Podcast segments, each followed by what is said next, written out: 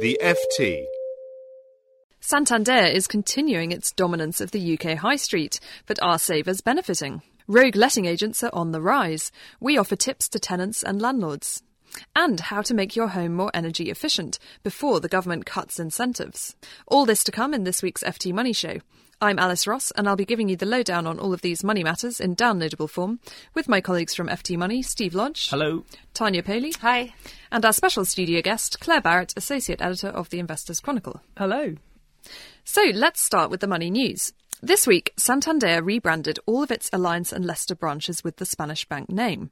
Customers will soon have their mortgage, savings, and investment products rebranded as well. Customers are now being offered access to Santander deals, including its fee free zero account. However, they will not get the £100 joining bonus that customers from other banks get if they sign up with Santander.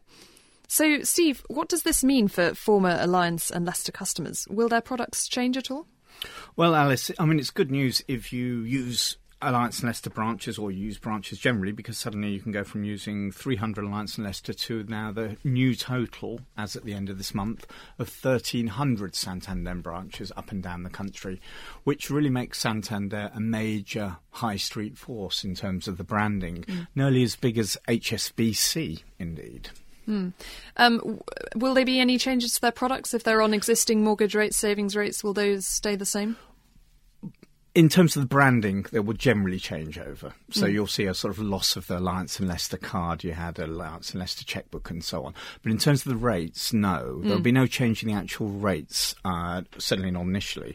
Um, and um, you mentioned mortgage borrowers. I mean, that's one particular group where maybe, especially Alliance and Leicester customers, should look at switching because they're on a standard variable, or tens of thousands of them are on a standard variable rate of 4.99%, whereas the Santander rate is 429. Now Santander naughtily has not is not switching them over to that 429, uh, 424, sorry rather.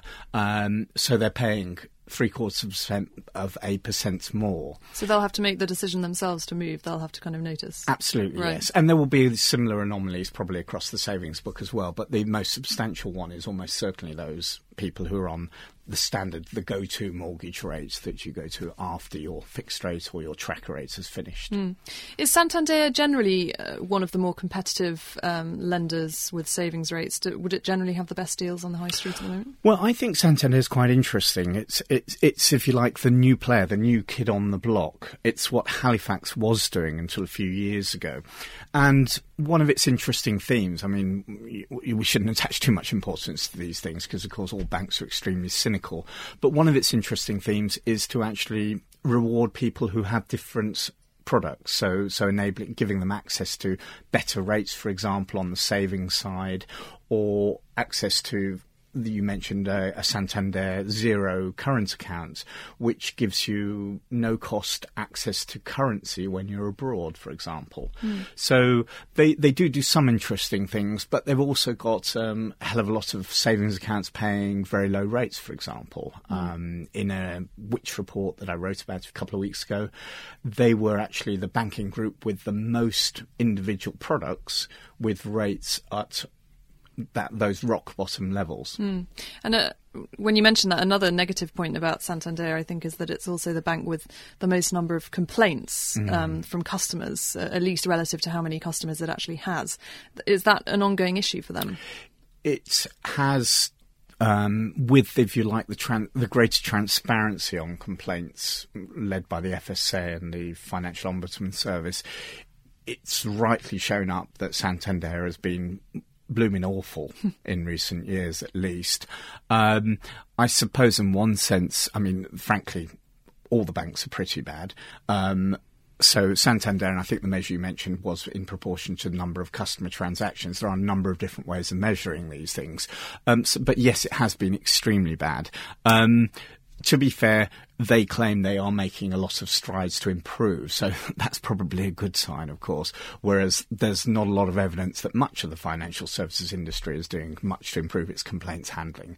So, but unfortunately, complaints with banks are a necessary evil. I mean, fundamentally, banks do get a lot of complaints because, of course, people transact through them. So they have a lot of transactions, and sooner or later, some do go wrong. And yes, they use appalling call centres where people aren't uh, empowered to actually resolve issues issues, or in many cases, frankly, can't be bothered. Mm.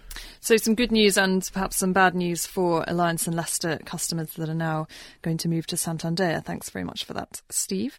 And for more on Santander and what to do if you are a former Alliance and Leicester customer, look out for Steve's article in this weekend's FT Money with the Weekend FT and online at ft.com forward slash money.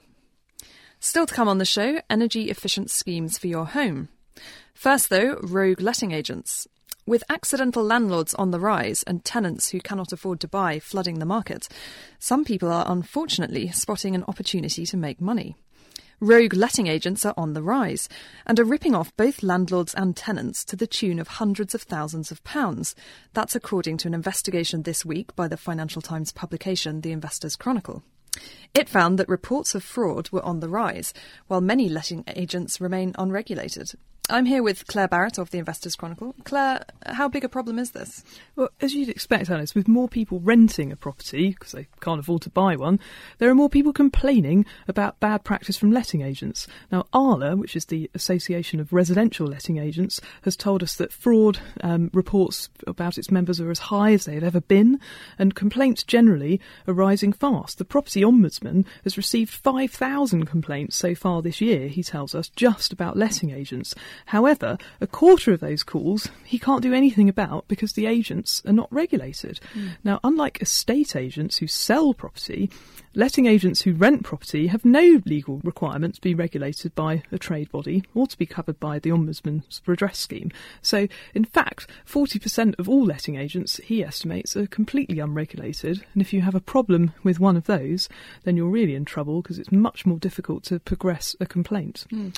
And tell me, uh, what kind of problems might you have with these letting agents? What kind of fraud is, is happening here? Well, the, the biggest bugbear is misappropriation of client money. Now, in plain English, this is the letting agent taking money that doesn't belong to him or her.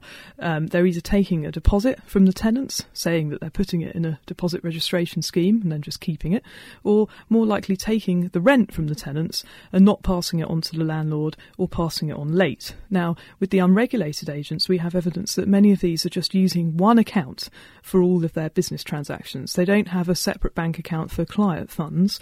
They're using those client funds, the rents and deposits coming in, to finance their businesses. Now, technically, this is this is potentially fraudulent and very frowned upon. All of the big trade associations, um, like ARLA and the RICS, won't let their members operate if that's the case. They want to see clear evidence that you've got separate accounts for both and that you're taking care of your clients' money. Now, in the environment we're in, letting agency is a very cutthroat game, and also there's a lot of buy to let landlords who are feeling the pinch with mortgage rates, so maybe they're not using a letting agent and they're doing it themselves and going around to collect the rent every week, which means there's less business for all of these letting agents to compete for, and it's quite low margin. So, unfortunately, the other problem that's happening is that many of them are going bust. And if they are unregulated and they don't have their accounts um, straight, then when they go bust, the money's lost, and for the poor old landlord and tenant, it's gone. There's nothing they can do about it. Mm. Steve, but Claer, the I mean, the issue of deposits has long been a problem, of course, and from a tenant perspective, getting back those deposits. But I thought there was an initiative a couple of years ago to have set up a, a, a tenants deposit fund, which would put the money aside and would arbitrate over disputes between landlords and tenants, regardless yeah. of the involvement of a letting agent. You're completely right, Steve. Um, in 2007, um, it was made law that all tenancy deposits have to be placed in one of three government approved schemes. And if the landlord doesn't do this within 14 days of the tenancy starting, the tenant um, can be awarded three times the level of that deposit as compensation, which in London could be six, seven, eight thousand pounds for a modest flat. But what landlords don't realise, especially those who are new to renting out houses, is that the way the law um, words it is that it's the landlord who's responsible if that deposit goes missing. So if your um, agent says, oh, here you are, tenant, I'll take the deposit and put it in the scheme, but doesn't do that, and you only find out later when it goes missing, it doesn't matter. The landlord is still liable um, to A, replace it, and B, be fined if the tenant knows their ah, legal rights. So the agent's running off with the deposits, and yes. the landlord is none the wiser, and the tenant obviously has lost their money. Yes, and but the landlord has to replace that money.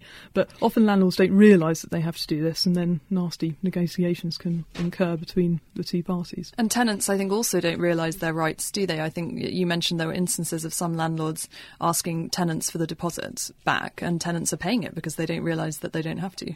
Yes, and obviously that, that shouldn't happen. If you go through a regulated letting agent, then one of the responsibilities of the letting agent is to explain the law to you as a landlord and where you stand. And as a tenant, if you're going to an agent who's regulated, then you should have comfort in the fact that if there is a problem, you can complain to the Ombudsman and you'll have an independent third party who can sort out um, the, the details of the problem and, if necessary, award you compensation. And just finally, briefly, is there hope on the horizon here? Is there any talk of um, the government actually regulating letting agents? Sorry, but no. uh, the Investors Chronicle approached um, Grant Shapps um, from the offices of uh, communities and local government, and they did issue us uh, with a statement which says that they do not believe blanket regulation is a solution. However, they do admit there is a problem. They say we're exploring with industry partners how best to counter poor practice by unscrupulous agents without additional regulation, which they say would harm tenants' interests by pushing up rents and restricting the availability of housing available to rent. Well, I would counter from that, Grant, if you're listening, if you don't protect landlords, they're not going to rent properties out and meet the housing gap of this nation. Nobody has to be a landlord. They can easily sell those properties and put the money in the stock market or somewhere else. If there's not um, a proper mechanism for them to invest their money safely and fairly, then they're going to walk away from the buy to let market and there'll be less houses. Thanks for that, Claer. So, if you're a tenant or a landlord, know your rights and check your contract and use a regulated letting agent.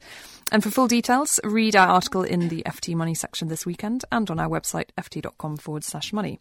Or, and pick up a copy of the Investors Chronicle this weekend for the full investigation. Finally, today, energy efficient schemes. Homeowners and landowners interested in generating their own renewable electricity are being advised to act now before the government makes rates on its feed in tariff scheme less attractive. The FIT scheme, also known as the Clean Energy Cashback Scheme, provides payments to households, communities, land and property owners who generate their own renewable electricity. People are then able to secure an additional income stream by selling the electricity they generate to the national grid. Tanya, this scheme has been around for a while. Has it been popular with homeowners? Well, it's actually only been around since um, April this year, so we've actually seen quite a large uptake so far. I mean, there's been, in terms of the domestic side of things, there's been more than 13,500 um, schemes that have been installed um, since April this year, and out of that, the majority seem to be with um, solar um, photovoltaics um, power. Basically, so they, putting solar panels on your yes, roof, or something. Yeah, or constructing it in your garden or something mm. like that.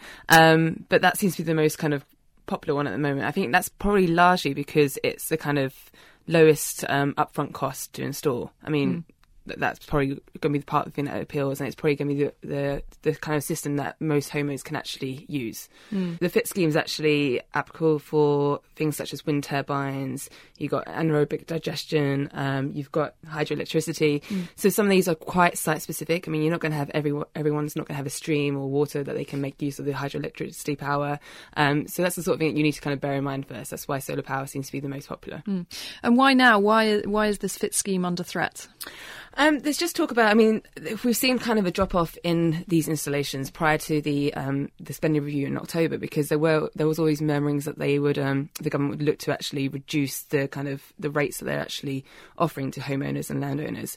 Um, I mean, that actually proved unfounded, and they've actually said in the um, spending review that they would probably review the current rates in 2012 with possibly um, rates either being uh, increased or reduced, probably more likely reduced from 2013, like April 1st, 2013. Mm. So a lot of the agents I've been speaking to have been saying that this is like a perfect opportunity now to kind of take advantage of the current uh, current rates. Um, because also a lot of these schemes actually take quite a while to install. I mean, if you're looking to do, if you're a landowner, you're looking to um, kind of create a wind wind power farm. Um, I mean, sometimes that could take up to two years. Mm. But if you install one of these schemes, say you go for the easier one, solar panels, um, that's despite the um, the tariff, that's still quite an, a big upfront cost, isn't it? You're looking at about 10 grand Yep. of your own money. Then it's going to take years to get that back. Yeah. When are you going to start actually making money? When will this become a good investment? Again, it varies very much to do with the, the system that you're installing and the size of the system. I mean, with solar power, that's actually going to be one of the ones that's going to be the longest to kind of actually get your upfront costs back. I mean, for one of those 10,000 ones, it could be 12 years sometimes, actually. Um, wind turbines actually produce the highest rate of returns, so they tend to, the payback tends to be shorter. Um, so it's really kind of weighing up your options. I mean, you've got to really look at kind of what size scheme you're installing, uh, what the upfront costs are. I mean, obviously, you can also get loans that can help with that upfront cost. Um, but it's really kind of factoring when you're going to get this kind of return on your investment. I imagine you'd want to do it if you were staying in your house for quite a long time then, or perhaps it would increase the sale value if you did move on. Um, I think there's that's another thing that's got to be considered because obviously um, with these schemes, I mean there might be there have been some instances where people try to sell their house and actually um, the seller or the, or the buyer actually wants the whole schemes whole scheme removed. So you've got to bear that in right. mind. I mean, some people aren't going to see it as an attraction because some of these things can actually be quite ugly on top of your roof. Um, so that's a very important thing to consider. I mean, these contracts are for 20 to 25 years, especially if you look, there's lots of these um, solar power companies out there who are actually offering to um, pay all these upfront costs for you. Um, they kind of give you um, electricity savings, but they actually take control of the um, the extra payments from this fit scheme. Um, but obviously, you're signing a contract for 25 years with solar power. Um, so it's uh, such a long time that you do need to consider it carefully and see exactly what you're signing up for. Okay, thanks for that, Tanya. Lots to consider there if you're considering putting a wind turbine on your roof. And if you'd like to know more about how to install a wind turbine or solar panel, look out for Tanya's article in FT Money this weekend. But that's all for this week's FT Money Show. Remember, you can get weekday news updates on our website, ft.com forward slash money, and you can read and comment on our latest blog posts at ft.com forward slash money matters. We'll be back next week with another financial lowdown in downloadable form. But until then, it's goodbye from me, and it's goodbye from Steve, Tanya, and our special guest, Claer Barrett of the Investors Chronicle. Goodbye. For more downloads, go to ft.com forward slash podcasts.